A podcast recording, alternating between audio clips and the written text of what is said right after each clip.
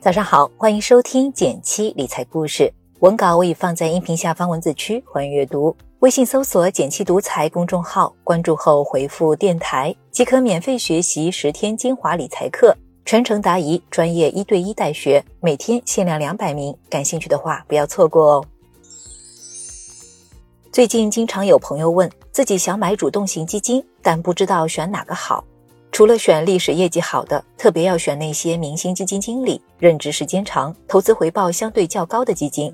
还有两个关键指标会让你的投资体验更好，一起来看看吧。温馨提示：投资有风险，决策需谨慎。首先，我们来说说怎么判断自己买的基金收益好不好。这里我们可以参考一个指标，叫做业绩比较基准。这是什么意思呢？举个小明的例子，假如小明考了两次试。一次拿了八十分，另一次拿了七十分，那你觉得他哪次考得好？你肯定会选八十分的那次。但如果我再告诉你，第一次小明考了八十分，但低于全班平均分；第二次的七十分反而高于平均分，你觉得小明哪次考得好呢？我想你肯定会说是七十分考得更好。所以你会发现，小明考得好不好，并不是看他具体考了多少分，他有一个比较基准，就是班里的平均分。回到买基金上。这个业绩比较基准，就是拿基金的收益和某个指数做比较，比如说可以和沪深三百指数比较。我们买主动基金的目的，就是为了比指数基金多赚一点。主动基金通常都会选择某个指数作为基准，就是要以超越它为目标。如果你买的主动基金跑不赢指数，没有实现当初设定的目标，你的体验当然也就差了。大家可以看一下文稿里这只基金。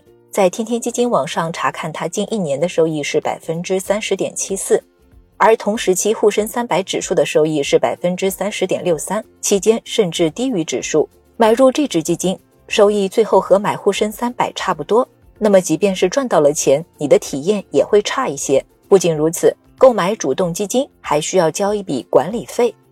接下来，我们再说说怎么看买入一只基金最多能亏多少呢？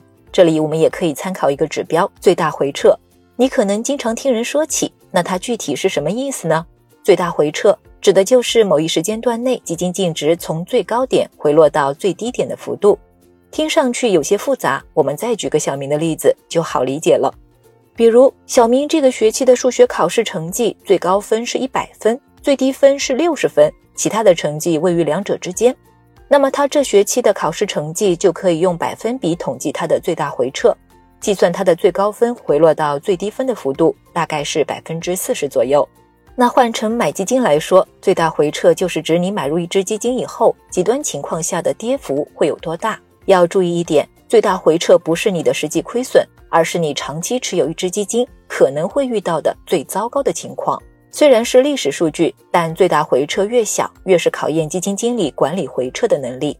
最大回撤的幅度小，也意味着你的损失也较小。就好比熊市的时候，市面上很多股票都跌了百分之五十以上，而你买的基金最大回撤是百分之二十，亏得少就是多赚，你的体验当然也就会好很多。哪里可以查询最大回撤呢？其实，在第三方平台，比如天天基金 APP 上都可以查到。大家可以看一下文稿里这只基金，它近一年最大回撤是百分之十二左右。这意味着过去一年，假如你在最高点买入，最糟糕的情况可能会亏损百分之十二。要提醒一点，最大回撤并没有一个绝对的范围，一般是同类型的基金之间做比较。比如股票基金和股票基金相比，如果两个股票基金的收益相同，就看谁的回撤更小，回撤小的体验会更好。换一个角度来思考，同样的市场表现下。回撤越小，说明基金越抗跌。那么，即使遇到了极端情况，基金离开浮亏，回到正收益所用的时间也会更短。好了，如果你看中的某只主动基金，它的最大回撤小于同类基金，同时它的收益能跑赢业绩比较基准，那么持有体验就会相对好一些。以后别人在给你推荐基金的时候，你不妨看一下这两个指标，以免过于冲动。